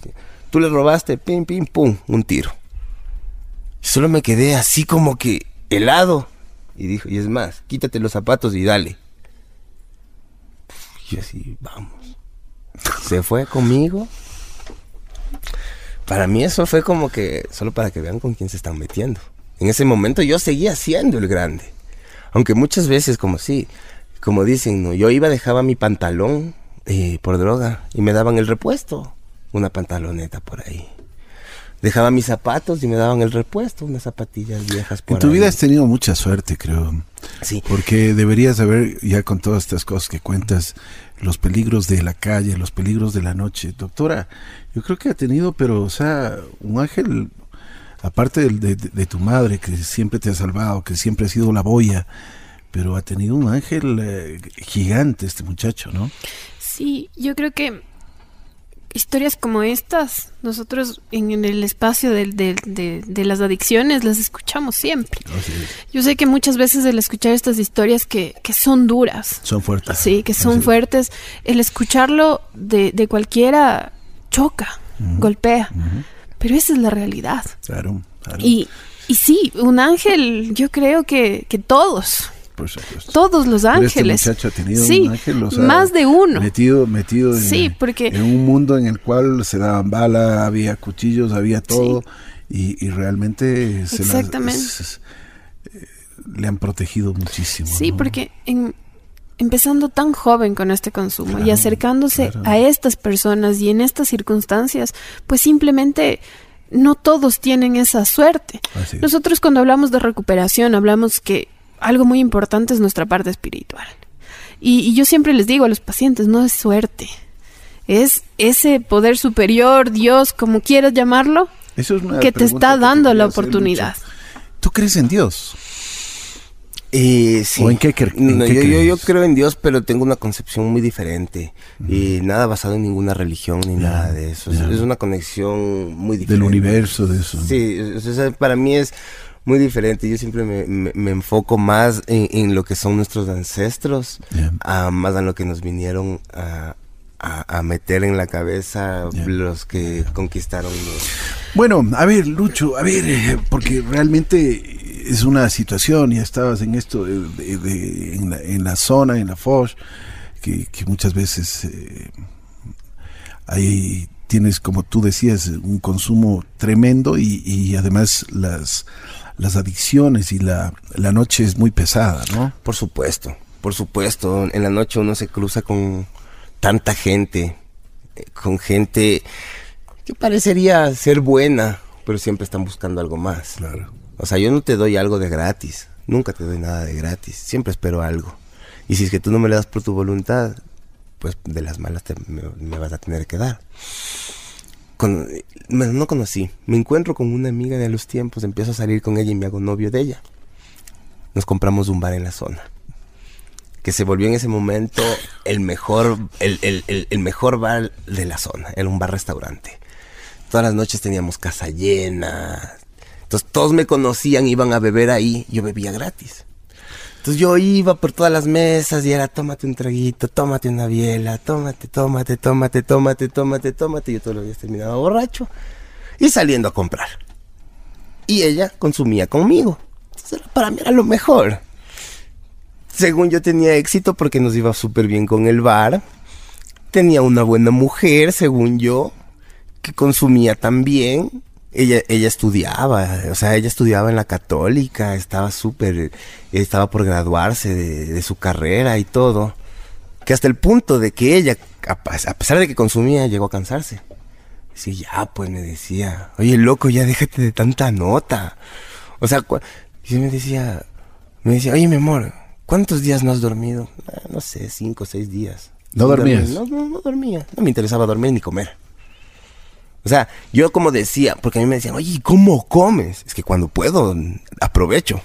Que la mayoría del tiempo no podía comer, porque las sustancias químicas no, no te dan hambre. Entonces no comía. No, no, no tenía la necesidad de hacerlo. Te van secando, ¿no? No tenía la necesidad de comer. Ni Pero cuando no consumía, obvio, me daba hambre y obvio, comía lo que podía. Porque por supuesto, pues es una necesidad biológica que mi cuerpo ya se estaba afectando por, por no consumir, por no, com- Claro. no comer. Me separé de esta persona, se vendió el bar y empecé a salir con la gente que yo conocía. Con una- un que yo le consideraba un gran amigo, eh, de familia de mucho dinero, que por- con él no, no había reparado de consumir unos 300, 400, 500 dólares en una noche. Nos pegamos una maratón de cuatro días, más o menos de 3 mil, 4 mil dólares. Consume, consume, consume, consume. Estamos hartos de la ciudad, vámonos a la playa, vámonos a la playa. Eh, 8 de la mañana me acuerdo caminando por la prensa, eh, más o menos a la altura del Canal 4, eh, esperando que nos abran la ferretería para comprar cemento de contacto. Porque la, la cocaína, la base, la marihuana, ya, ya nos cansaron. Queríamos un poquito, alguna cosita diferente, ¿no? Y nosotros lo tomábamos como broma. Es como que ya estoy cansado de, del ceviche, comámonos una paella. Algo así. Pero en, este, en esta cuestión de las drogas. Esperábamos que abran, compramos una lata de cemento y nos quedamos. O sea, estábamos yéndonos a la playa. Nos quedamos en una vereda sentados Hasta que llegó la policía, porque seguramente llamaron a... alguien llamó. Váyanse, retírense. Y nosotros más bravos, claro, contra la pared, revisión, nos encuentran con una cantidad un poco, un poco grande de, de droga. Para nosotros, como consumidores, sabemos que eso es consumo personal. Para ti, tener 100 gramos de, de, de base, tener media libra de marihuana, es expendedor. Ajá. Entonces nos cogen, nos llevan detenidos. Y nosotros, ¿y ahora? Nos, ahí le dieron la opción, yo me acuerdo, porque entre cosa a cosa fue un problema medio grande donde se metió mi abuelito, unos tíos y todo. Yo me acuerdo que estábamos en, en, el- en el, en el pay de, del Quito Tenis. Bien. Pero como ahí también la corrupción, ¿no? Yo, yo lo único que le decía al policía es, no me importa que le muestre la marihuana, la cocaína y la base a mi familia, no me importa. Pero bote ese tarro de cemento de contacto. Bote eso, por favor, le decía. Mamá me dijo, bota. Ahí es del basurero, como una cuadra. Y me apuntó con la pistola. Me dijo, verás que tengo buena eh, puntería. Cuidado con que te me escapes. Yo fui, boté la basura y regresé. Les dieron la opción porque eh, la cantidad que nosotros teníamos eh, se prestaba para investigación. Entonces, para no, porque durante la investigación obvio íbamos a estar detenidos, eh, dieron la opción de una clínica de rehabilitación. Ese rato yo recuerdo que llegó un carro, se bajaron unas personas, yo no me percaté, solo fueron y me cogieron. No te voy a mentir, o sea, puede parecer mentira y lo que sea. Entre seis no me podían coger. El brazo izquierdo torcí, pero el derecho no me lo podían torcer. Hasta que, claro, me metieron un golpe en la costilla y solté la fuerza y me cogieron. Recuerdo que un tipo me cogió, me gritó en la cara, porque yo solo le dije a mi mami, acuérdate mami, no me hagas de esto, le dije, no me hagas de esto porque acuérdate, porque salgo y ya vas a ver, le dije. Y este tipo me coge y me grita en la cara. Yo solo cogí y le escupí. A mí no me estés gritando. Me llevaron esposado a esta otra nueva clínica, donde estuve un poco más de un año, donde ahí sí pasé, ahí sí pasé las de Caín. Que yo no voy a mentir que yo a mi mami la primera vez que le, le vi, le dije hubiera preferido estar preso, porque preso hubiera pasado lo mismo que pasé aquí, pero drogando. ¿Qué te decían? Al principio fue todo lindo porque yo a la persona, al dueño de la clínica, lo conocí en la otra clínica en la que estuve. Ah, al principio era todo lindo, chévere. Llegaste a un spa.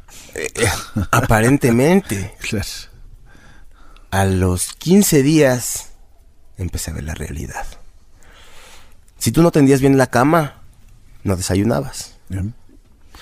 Eh, ellos te hablaban de los privilegios, ¿no? Del privilegio de tener una cama, de justo de lo que decía la doctora, ¿no? De lo que supuestamente tú no valoraste afuera, aquí aprendes a valorarlo. El privilegio de la comida, el privilegio de una silla. La cuestión era cinco privilegios. Entonces, los castigos, que ellos no los llamaban castigos, ¿no? Sino experiencias terapéuticas, eh, se, er- se trataban de perder, de perder los privilegios. Experiencias Con, terapéuticas. con decirte que yo llegué al punto de perder los cinco privilegios. Ajá. ¿ya? Yo dormía en el suelo, esposado, y me daban unas pastillas que se llaman Sinogan, que, o sea, te noquean totalmente. Eh, incluso eh, en, en unas dosis un poco fuerte, obvio, según la contextura de la persona, hasta llegas a perder el control de esfínteres, porque es una pastilla tan fuerte para tenerte tranquilo, supuestamente, ¿no? Que eh, a mí me daban palo desayuno, almuerzo y merienda. Pero como yo era más malo, ¿no? Entre mí. Y yo una vez sí le dije. Verás, le dije. Nos daban, an- iban unas hermanas cristianas a darnos terapia espiritual. Yo le dije, verás. Las hermanas me quieren muchísimo, le dije. Y ellas a mí me, me piden que les ayude a poner la música para las alabanzas. Cualquier rato de estos le mato y prefiero irme preso que estar aquí. Cojo y le mato a una hermana y me voy preso. Y ella me dijo, no, que eres loco, que no sé qué. Desde ahí, ese, e- e- ese era mi objetivo.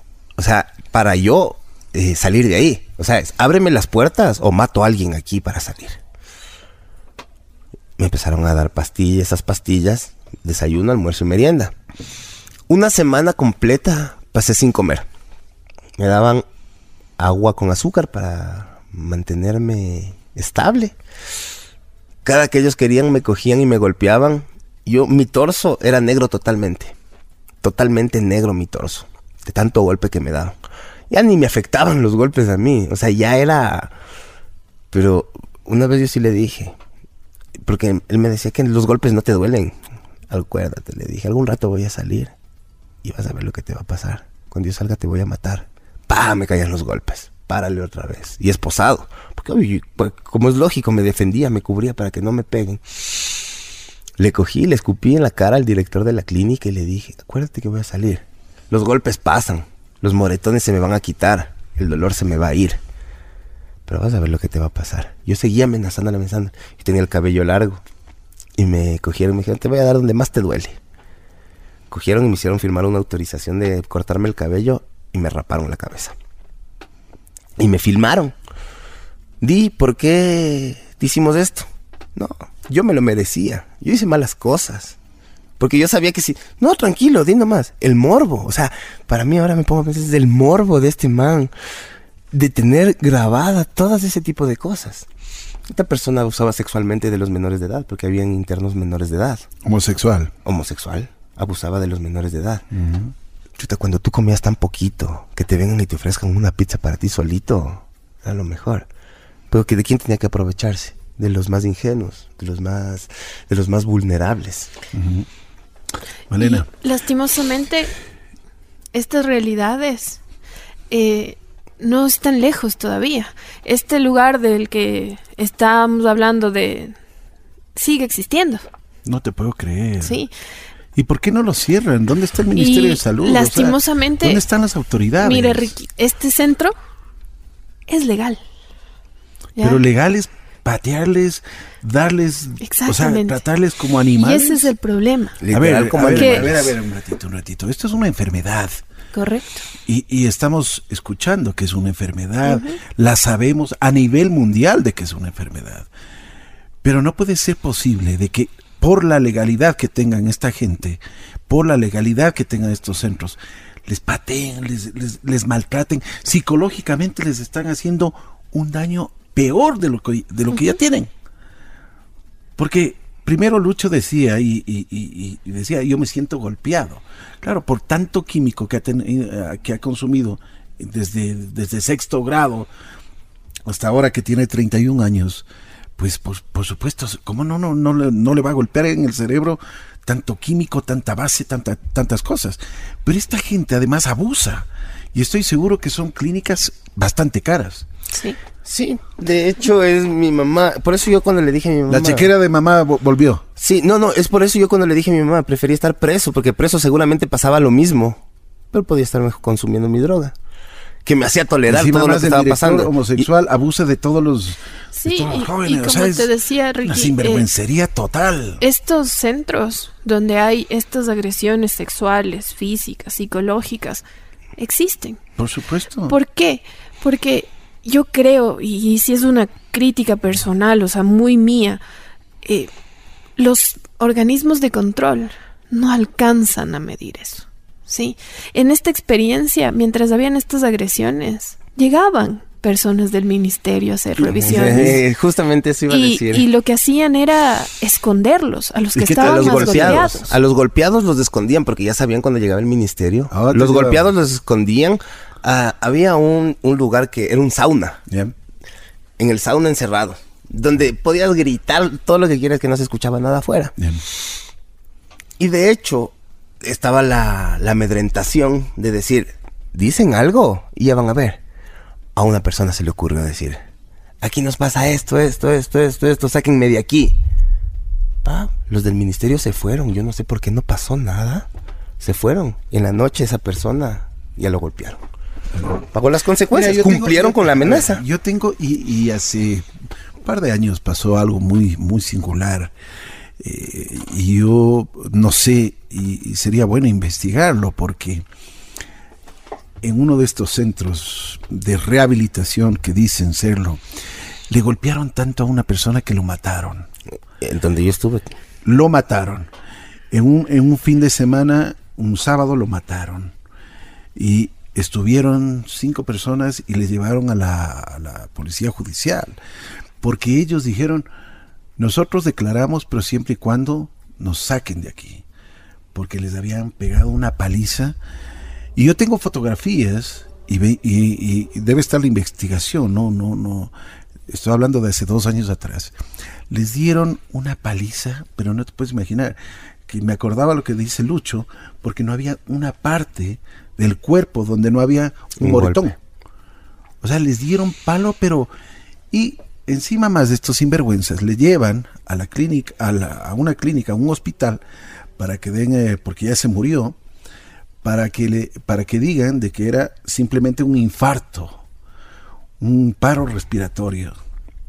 Lógicamente el hospital no, no fue así y eh, la, comienza la investigación y le llevaron a... Pero como siempre, los primeros que se dan a la fuga son los, los directores y toda esa gente. Hasta ahora no sé qué, qué fin habrá tenido esto, pero sin duda alguna, y lo que decía Lucho nos, nos lleva a la reflexión, y lo que tú decías, Malena, también nos lleva a la reflexión. Las familias es- desesperadas, porque no sabemos qué es lo que tenemos y qué tenemos que hacer. Tu madre, por ejemplo, como tú dices, con el amor de madre, te lleva a una clínica para que tú, para que Sin saber lo que pasa ahí. Claro, claro. Porque la, a la familia le dan la información de lo bonito que es. No le dejaban ver, no te Ah, dejaban no, ver. por supuesto. Yo a mi mamá en esa clínica le vi como a los nueve meses, diez meses. Y eso es importante porque muchas veces los centros de rehabilitación se aprovechan de la vulnerabilidad de las familias. Así es. Porque si yo estoy atravesando una situación con mi hijo en la que lo acaban de detener, lo encuentran con droga, puede ir preso, estoy desesperado y me dan la opción de internarlo, Dele. yo me aprovecho de eso, ¿no es cierto? Y juegan con esa vulnerabilidad y les empiezan a vender un discurso. Estamos haciendo las cosas bien, su hijo es un mentiroso, su hijo es esto, no le puede ver porque... Y, y toda esta cuestión empieza a armar el hecho de que las familias, imagínate Ricky, nueve meses sin ver a su familiar. En ningún lado eso es factible. No es, o sea, terapéuticamente no es lógico. Entonces, en nueve meses que yo no veo a mi hijo, que no tengo contacto Me con él, imagino que el resentimiento que tenías y como tú decías, el rato que salga te voy a matar. Justamente. O sea, y, verás, a los tres meses, como dicen, ¿no? Mi ingobernabilidad, ¿no? Eh, me remitieron 20 días a una clínica en Quinindé. Y bueno, entonces justamente, ¿no? A los tres meses por esta ingobernabilidad, me remiten a Quinindé. Era parte del centro. Sí, o sea, eh, es otro, es otra, otro centro de rehabilitación, pero en el eh, que tienen tal vez un tipo de convenio. Y donde yo fui y era como una penitenciaría. Y tú cogías tu colchoncito, una colchonetita, que era una tela en realidad. Tienes que coger tu, tu rinconcito en el galpón donde dormir y literalmente como decir no contra la pared. ¿Sabía, sabía um, esto tu familia o no? No, eso nunca supieron. Y de hecho Ah, no cuando yo- sabían. No, pues no, eso no sabía mi familia. ¿Cómo no podían saberlo? Y cuando salieron no me creyeron tampoco. Ah. O sea, cuando yo salí les comenté tampoco no me creyeron. En donde imagínate con el calor eh, amarrado en un palo, eh, solo con una pantaloneta y con azúcar o miel en, en el cuerpo, para que los bichos te devoren, los moscos, las hormigas. 15 días para mí eso fue un infierno. Regresé nuevamente allá a vivir el, el Esa era la terapia que te hacían para que dejes el- Claro, por el supuesto. consumo. Por supuesto. Es que es para, es para que me dé cuenta lo que me puede pasar en la calle. O sea. Ah, esa es esa es la terapia. pero es claro, es la experiencia terapéutica. qué lindo, ¿no? Qué lindo. O sea, la experiencia terapéutica de hacerte pasar con un mendigo y mendigar a tus compañeros la comida para que, para que sepas lo que es mendigar en la calle. ¿Cuál es este genio? Mm, O sea, es una cosa que yo dije. eh, yo no, yo no, o sea, en ese momento, por supuesto, ¿no? El dolor físico, el dolor en todos los sentidos, era ¿Qué increíble. pensabas tú ese día? Salgo y le mato. De hecho, el año entero que estuve ahí metido, lo único que pensaba es en el momento que yo salga lo mato. Es lo único que yo pensaba. Qué increíble. O sea, crearon Es un resentimiento tan pensaba. fuerte en ti O sea, Y no solo hacia él, En- en lugar hacia de- mis compañeros de internamiento también. en lugar de curarte, te hicieron muchísimo daño. Uf, no te imaginas. Y le manipularon tan bonito a mi familia que ellos nunca me creyeron. Mi mamá, de hecho, hasta ahorita le rehúsa a creer que, que yo he pasado eso ahí adentro. La única que me cree es mi hermana. Mi hermana dice, ñaño, yo sí te creo que pasaste todo eso. Le dije, yo. ¿por qué voy a mentir? Ya ni siquiera estoy adentro, ya no tengo nada que perder. ¿Por qué voy a mentir en eso? Pero bueno, mi mamá sabrá, tendrá sus razones para no creerme. Así es. Bueno, eh, lo que pasa es que has mentido toda la Bueno, vida, ¿no? sí, justamente. Eh, He mentido tanto que cuando digo la verdad Ya nadie es una mentira, es una mentira Así más. es, así es. Salí de ahí, salí y cuando yo salí, ay, no te imaginas la, la- la felicidad que yo tenía y no más por verle a mi familia, ni- no, o sea, la felicidad que yo sentía era que ya no iba a volver a estar ahí. Em, O sea, ya no. Adopté buenas costumbres, ¿no? De levantarme temprano, levantarme a tender mi cama. Un año estuviste. Eh, más o menos un año, un mes, un año, dos meses, algo así estuve ahí. ¿Y cómo así te dejaron salir? mi hermana se iba a casar. El día que se casó mi hermana, yo iba a la boda de mi hermana, presenciaba la boda y regresaba a la clínica. Cuando a mí me dijeron, coge tus maletas, te vas. Yo solo lo que pude cogí, de- de- fui dejando muchas cosas ahí, no me importó. La cuestión para mí era salir de ahí. Pero no te voy a mentir, yo seguí volviendo los sábados a las terapias, donde él, en las noches. Cogía el carro, me iba a las terapias las noches. ¿Por qué? Porque dije, por lo menos de algo tiene que servirme. Ya pasé un año, dos meses sin consumir drogas. Por lo menos de algo. Quiero, o sea, continuar estando bien. Entonces yo iba a las terapias. Hipócritamente. También a estudiarle al, al director de la clínica. Porque yo todavía tenía en, en mi cabeza eso de... Pues ya yo le saludaba con un abrazo. Súper hipócrita. Le saludaba con un abrazo. ñaño, ¿cómo estás? ¿Qué tal la gente? Que sí, que no sé cómo. ah. Hasta que empecé a tener contacto con otros internos que estuvieron ahí para hacer lo que queríamos hacer. Porque de 40 internos, si no éramos 39 o los 40, todos queríamos hacerle algo. Tuvimos contacto, planificamos hacerlo. Eh, no se dio. Por varias circunstancias no se dio. Ahora digo, mejor que no se dio. Mejor que no se dio. Pero no te voy a mentir, hasta ahora todavía dentro de mí existe un poco de ese resentimiento. Todavía existe dentro de mí un poco. Y no con mi familia, porque de hecho ellos no sabían lo que pasaba ahí adentro. Si supieran, si hubieran sabido, obvio que también estuvieran, pero no, ellos no sabían, sino con estas personas, con muchas personas que de ahí. O sea, nosotros teníamos eh, un pastor que nos daba terapias de ahí, que él sabía todo lo que pasaba. Yo decía, ¿cómo puede ser posible que él nos hable de, del amor de un Dios poderoso, pero él sepa lo que nos están haciendo y no haga nada? Y una vez le dije, por favor, ayúdame, le decía, "Put- una desesperación increíble, una desesperación. Yo no sabía qué hacer. Yo, a mí me daba miedo hasta toser. Por ahí hacer un movimiento así, me daba miedo. O sea, yo vivía con un miedo constante. De hecho, no yo, todos vivíamos con un miedo constante. Para nosotros tender una cama, el tendido de la cama era tan terapéutico que los hilos que colgaban de, de la cobija tenían que estar bien metidos. Un hilo colgado estaba mal tendida la cama. O sea, era tal cual los militares. Entonces, era un miedo constante. Era un miedo constante. Entonces, bueno, sales y, y ¿cómo sigue tu vida? ¿Recaes Salgo, nuevamente? conozco a Bueno, una chica, empiezo a salir con ella, empiezan los problemas y, y yo empiezo a amenazarle a ella eh, con no me dejes, es que me va a dar ganas de drogarme, a manipularle. Es que si tú me dejas yo me voy a drogar. Entonces ella no me dejaba por eso. Hasta que un día la man dijo, no, sabes que anda, drogate, loco. Pero a mí ya no me jodas más. Dicho y hecho, fui y me drogué. Y me... Y nuevamente, o sea, desde donde me quedé la última vez que consumí, esa- eh, desde ahí fue como que este tiempo no hubiera existido y fue como que continuó. Dale. Y fue empeorando cada vez más. Y conocí a otra persona que es la mamá de mi segunda hija.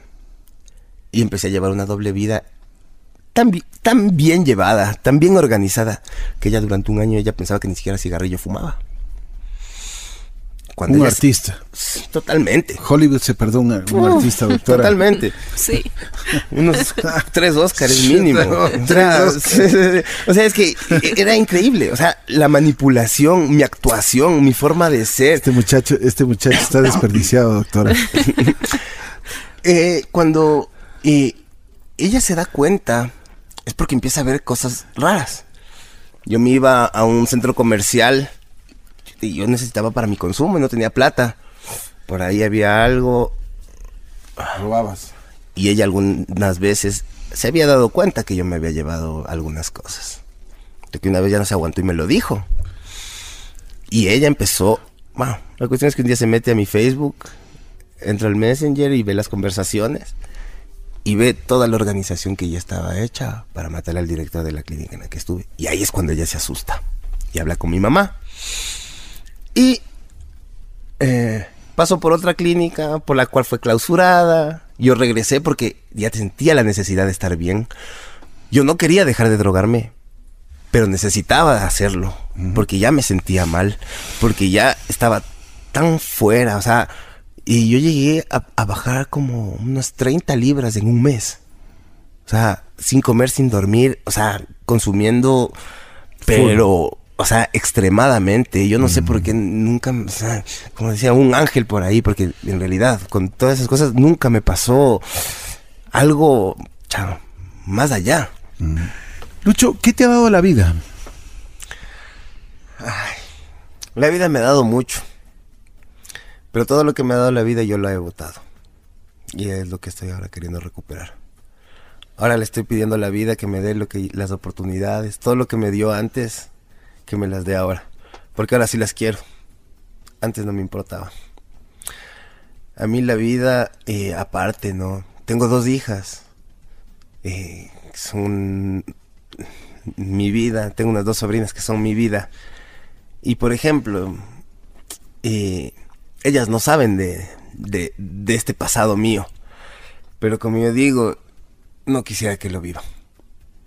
No lo permitiría yo de ninguna manera porque sé el infierno que se vive. Entonces la vida me dio estas cuatro muñecas. Entonces estas cuatro muñecas eh, son mi vida ahora también. Eso me ha dado la vida. Qué chévere. Gracias, Lucho. Muy gentil. Gracias, Malena, como siempre. Y a ustedes, amigos, gracias también porque nos han escuchado una historia real, unas cosas que realmente nos han impresionado, que nos, eh, yo incluso diría que nos han dolido, pero que es la gran verdad de la vida. Así es la vida.